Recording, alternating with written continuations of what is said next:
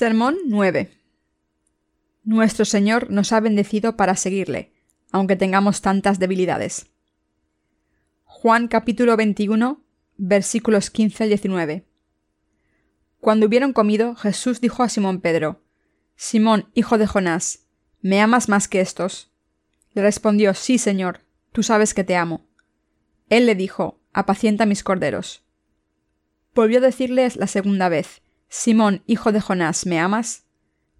Pedro le respondió, Sí, Señor, tú sabes que te amo.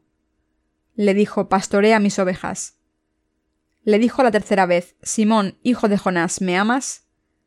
Pedro se entristeció de que le dijese la tercera vez ¿me amas? y le respondió, Señor, tú lo sabes todo, tú sabes que te amo. Jesús le dijo, Apacienta mis ovejas. De cierto, de cierto te digo, cuando eras más joven te ceñías e ibas a donde querías, mas cuando ya seas viejo extenderás tus manos y te ceñirá otro, y te llevará a donde no quieras. Esto dijo, dando a entender con qué muerte había de glorificar a Dios. Y dicho esto, añadió, sígueme.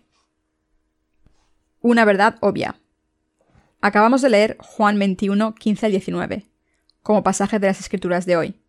En este pasaje, Jesús le preguntó tres veces a Pedro, ¿me amas? Y Pedro le contestó y dijo, Sí, Señor, sabes que te amo.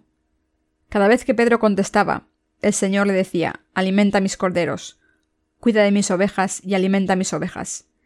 El Señor entonces le dijo a Pedro, Cuando eras más joven te ceñías e ibas a donde querías, mas cuando ya seas viejo extenderás tus manos, y te ceñirá otro, y te llevará a donde no quieras. Esto ocurrió después de que el Señor fuese crucificado y se levantase de entre los muertos. En aquel entonces, algunas personas habían visto la resurrección de Jesús con sus propios ojos, mientras que otras habían oído hablar de ella. De cualquier forma, Pedro, Santiago y otros discípulos habían ido al mar de Tiberíades a pescar. Al parecer estaban muy decepcionados con ellos mismos por cómo se comportaron cuando Jesús fue crucificado hasta morir. Aunque el Señor se había levantado entre los muertos por ellos, habían vuelto a su pasado. Así que trabajaron duro toda la noche para pescar pero no pescaron nada. Jesús, que estaba en la orilla, les preguntó si habían pescado algo, y cuando dijeron que no, él les dijo Echad la red a la derecha de la barca, y hallaréis. Cuando hicieron lo que les pidió, la red estaba llena de peces. Uno de los discípulos de Jesús dijo Es el Señor. Al escuchar esto, Pedro se puso la prenda que se había quitado, se tiró al mar y nadó hasta la orilla donde estaba el Señor. Cuando los discípulos llegaron a la orilla, vieron al Señor esperándoles, con una hoguera, pescado y pan. Pero ninguno de ellos le preguntó Señor, ¿has resucitado? La resurrección era demasiado real. El Señor resucitado había aparecido en las orillas del mar de Tiberíades y les dijo que echasen las redes al otro lado de la barca. Aunque los discípulos estaban sentados en la orilla ahora, ninguno de ellos podía preguntar Señor, ¿has resucitado? ¿Por qué no podían preguntar esto? Porque estaba completamente claro que Jesús había resucitado de entre los muertos. Esto se debe a que el Jesús resucitado estaba delante de sus propios ojos, y había hecho una hoguera, cocinando pescado y preparando pan, y les estaba diciendo que comiesen. Ninguno de ellos podía preguntarle si era Jesús, porque estaba delante de ellos, y no era un sueño ni una visión. Antes de que pasase esto, los discípulos habían escuchado que Jesús había resucitado, Así que, aunque no habían visto a Jesús después de su crucifixión y entierro, ahora lo estaban viendo con sus propios ojos. Y ahí mismo estaba delante de sus ojos, en plena luz del día, resucitado. Hablando espiritualmente, esto es como la validez incuestionable del Evangelio del agua y el Espíritu. Está tan claro que el Señor ha borrado todos nuestros pecados para siempre con el Evangelio del agua y el Espíritu, que es imposible preguntar si este Evangelio es cierto o no. Ninguno de ustedes puede cuestionar el Evangelio del agua y el Espíritu, porque todos nuestros pecados han sido eliminados. El Evangelio del agua y el Espíritu proclama que Jesucristo cargó con todos nuestros pecados para siempre, al ser bautizado por Juan el Bautista. Al ser bautizado por Juan el Bautista, Jesús cargó con los pecados del mundo, los llevó a la cruz, derramó su sangre hasta morir en la cruz, se levantó de entre los muertos de nuevo, y así se ha convertido en nuestro Salvador. Como nuestro Señor ha eliminado todos nuestros pecados de esta manera, ¿tenemos algún pecado en nosotros? No, por supuesto que no. No es necesario hacerse esta pregunta, ya que es indisputablemente cierto que el Señor ha eliminado nuestros pecados con el Evangelio del agua y el Espíritu. El que los que creen en el Evangelio del agua y el Espíritu no tengan más pecados es absolutamente cierto. A pesar de nuestras debilidades. El Señor se apareció a sus discípulos y preguntó a Pedro, Simón, hijo de Jonás, ¿me amas más que estos? Pedro le contestó, Señor, sabes que te amo. Pudo decir esto tres veces. Pedro no tuvo otro remedio que decir, Señor, tú lo sabes todo, tú sabes que te amo. Los discípulos se llenaron de emoción cuando le vieron. Estaban abrumados por el hecho de que Jesús había venido a buscarlos después de su resurrección. Cuando Jesús fue arrestado por los soldados romanos en el jardín de Getsemaní, Pedro le siguió hasta la corte de Pilato. Pero allí negó a Jesús tres veces. Pedro no simplemente negó conocer a Jesús, sino que también lo renunció vehementemente hasta tres veces. La tercera vez que Pedro negó a Jesús, el gallo cantó. Entonces Jesús se dio la vuelta mientras era interrogado y miró a Pedro, y cuando Pedro le vio, su rostro cayó y salió corriendo. Recordando lo que el Señor le había dicho, que le negaría tres veces antes de que cantase el gallo, Pedro se sintió avergonzado y lloró amargamente. Jesús nunca había cometido ningún pecado, pero fue interrogado ante Pilato, y después de ser azotado cuarenta veces menos una, su cuerpo quedó destrozado y cubierto de sangre. Le pusieron una corona de espinos en la cabeza de Jesús, le escupieron, le pegaron en la cara y clavaron un cartel en la cruz con el título El Rey de los Judíos, en hebreo, griego y latín. El maestro de Pedro, su Dios, y su Salvador, en quien había confiado y a quien había seguido, estaba lleno de sangre. Pero Pedro había negado a este Jesús tres veces. Pedro escuchó que Jesús había muerto en la cruz. Y también había ido a su tumba. Pero Jesús no estaba en la tumba. Pedro estaba agonizando tanto, y aunque Jesús había resucitado, estaba demasiado avergonzado para presentarse ante él. Para salvar a toda la raza humana, Jesús había cargado con todos los pecados del mundo al ser bautizado. Y al cargar con los pecados del mundo, fue crucificado y sufrió todo tipo de insultos, crueldad y por fin la muerte. Había derramado toda la sangre de su corazón y había muerto. Fue enterrado, y al levantarse entre los muertos, había salvado a toda la raza humana, incluyendo a Pedro. Sin embargo, mientras Jesús estaba sufriendo de esta manera por la salvación, Pedro y los demás discípulos habían huido y lo único que pudieron hacer fue volver a su antigua ocupación de pescadores. Por eso los discípulos estaban demasiado avergonzados de sí mismos para decirle nada al Señor. Pero Jesús se desapareció en la orilla del mar de Tiberiades y les dijo que comiesen su desayuno. Les preparó pescado y pan y les dijo que comiesen. ¿Me amas más que a estos? Jesús le dijo a Pedro aquí, Simón, hijo de Jonás, ¿me amas más que estos? Pedro le contestó, Señor, sabes que te amo. Jesús le hizo esta pregunta a Pedro tres veces, y las tres veces Pedro contestó, Sí, Señor, tú sabes que te amo. Y el Señor le dijo en estas tres ocasiones, Alimenta a mis corderos, cuida de mis ovejas y alimenta a mis ovejas.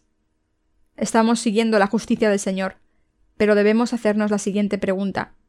¿Estamos siguiéndole lo suficiente para satisfacer el deseo del Señor? De la misma manera en que Pedro tenía muchas debilidades, nosotros tenemos muchos fallos también.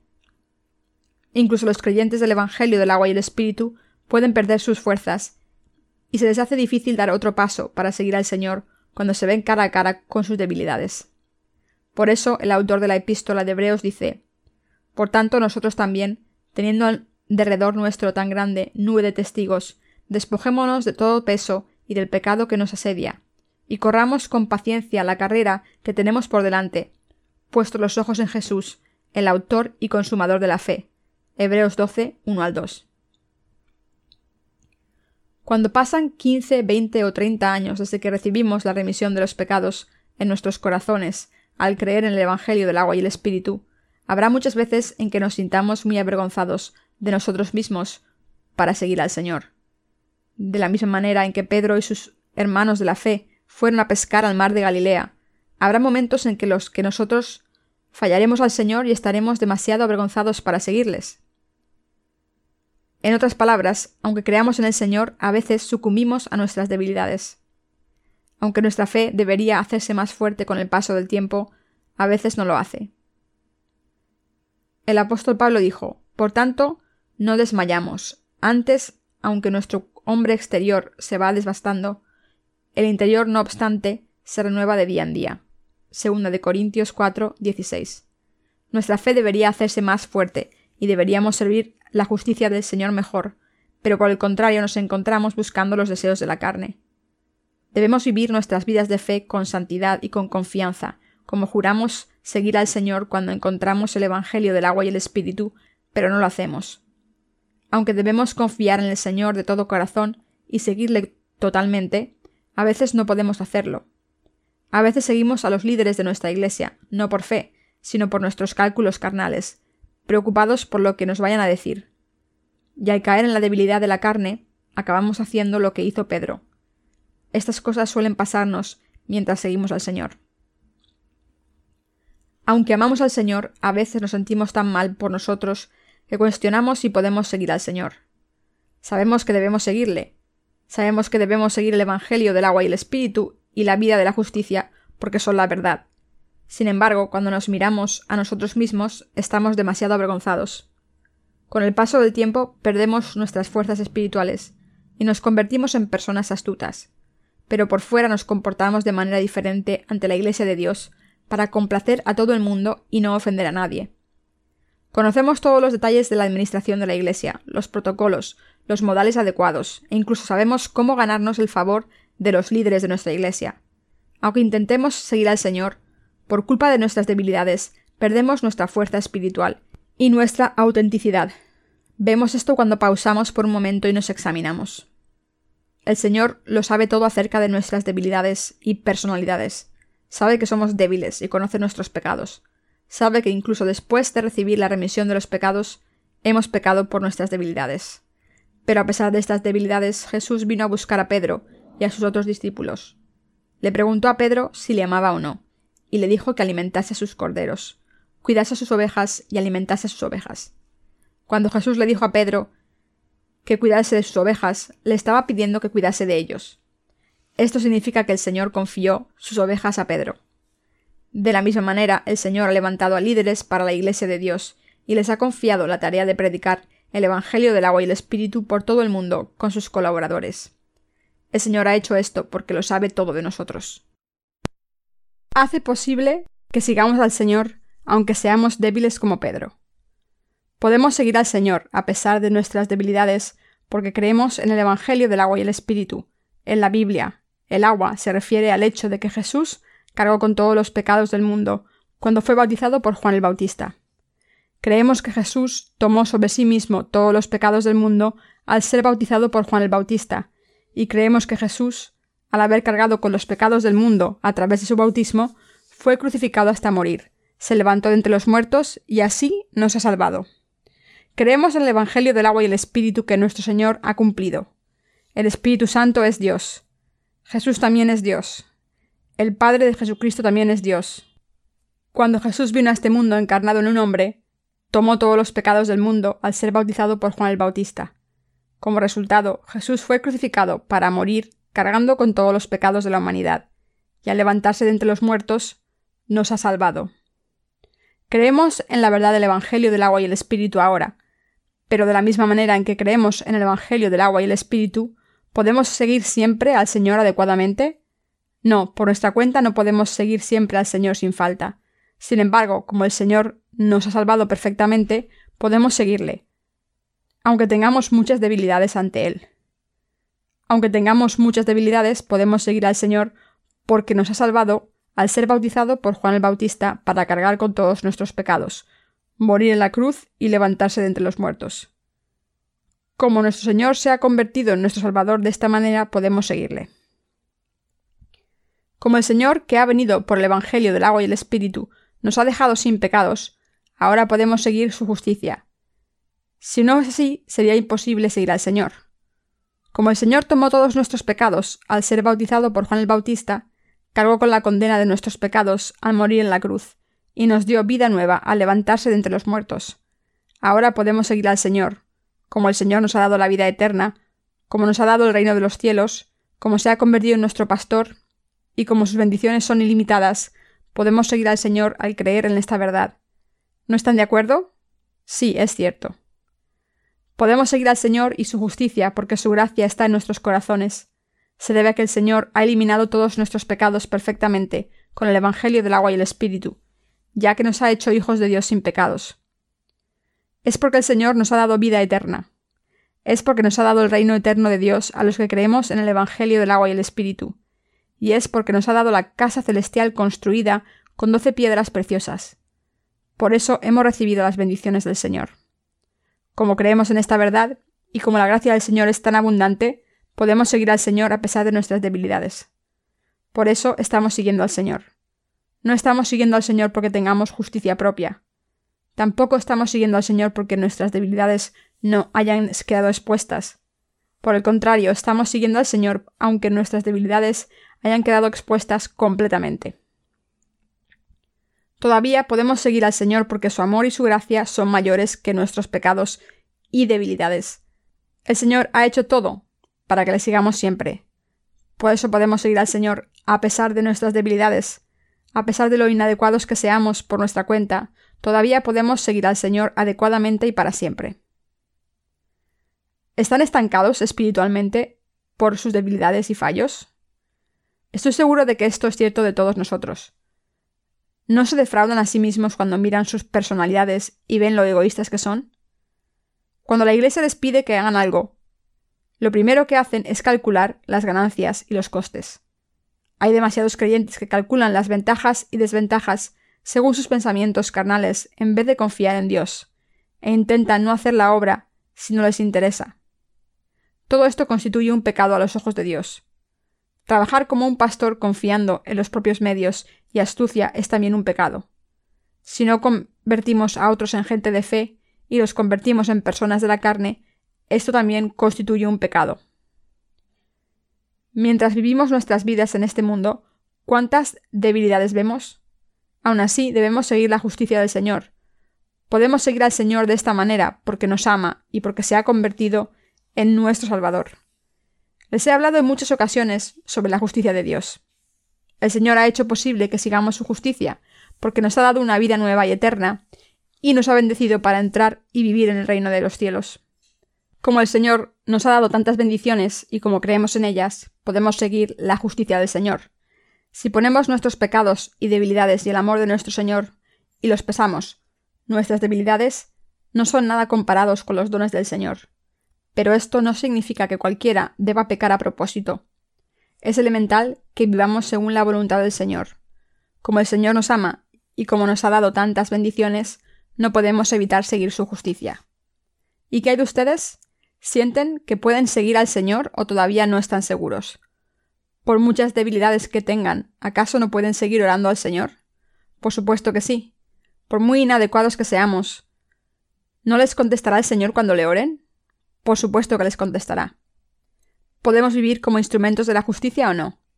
Todos podemos vivir como instrumentos de la justicia. Todos podemos renovar nuestras vidas todos los días para siempre, brillar como el sol naciente. Esta es la vida que estamos destinados a vivir como justos, y esta es la vida bendita que Dios nos ha dado. Aunque tenemos muchas debilidades, como el Señor no tiene debilidades, podemos seguir su justicia. Esto se debe a que el Señor nos ama más de lo que le amamos pueden amar al Señor porque el Señor nos ama más que le amamos nosotros. Así que es más que posible que todos sigamos la justicia del Señor. Esto no es por nuestra propia fe, sino porque el Señor lo ha hecho así. El Señor ha levantado obreros de Dios. Jesús le dijo a Pedro, De cierto, de cierto te digo, cuando eras más joven te ceñías e ibas a donde querías, mas cuando seas viejo, extenderás tus manos y te ceñirá otro y te llevará a donde no quieras. Juan 21, 18. Esto significa que el Señor levantó a Pedro como líder de la Iglesia, para liderar la Iglesia primitiva. El Señor también ha levantado a sus colaboradores como obreros de Dios y pequeños pastores, y les confió la labor de servir a su Evangelio. Dios ha hecho lo mismo por nosotros hoy. Están pensando para sí mismos, somos inadecuados para hacer la obra de Dios. Estoy hecho para ser una persona laica. Pero no es así. Hay varias alabanzas en nuestro libro de himnos que han sido compuestas por nuestro hermano Wu. Yo le considero un hombre laico. No he pasado mucho tiempo con el hermano Mingwu, ni le he hablado mucho, solo le he visto unas pocas veces en la iglesia. Sin embargo, cuando leo la letra de los himnos que ha compuesto, Veo que este hermano tiene mucha espiritualidad en él. Tengo mucho respeto por él. No solo miro la apariencia externa de la gente. Sé quién ha compuesto todos y cada uno de estos himnos. Aunque no comparta todo lo que tengo en la mente con ustedes, puedo ver que todo es la obra de Dios. Así que quiero trabajar con el hermano Mingwu. No solo quiero trabajar con el hermano Mingwu, sino con todos ustedes. Todos somos trabajadores de Dios. No es cierto que algunos de nosotros seamos laicos y otros ministros. Todos nosotros somos obreros de Dios. Todos somos ministros. Todos somos pastores. ¿No están de acuerdo? La tarea confiada a cada uno de nosotros es diferente. Todos somos obreros de Dios. Mis queridos hermanos, el Señor nos ama tanto que ha eliminado nuestros pecados, nos ha hecho hijos suyos y nos ha dado la vida eterna. Nos ha dado el reino de los cielos. Incluso en este momento está trabajando con nosotros.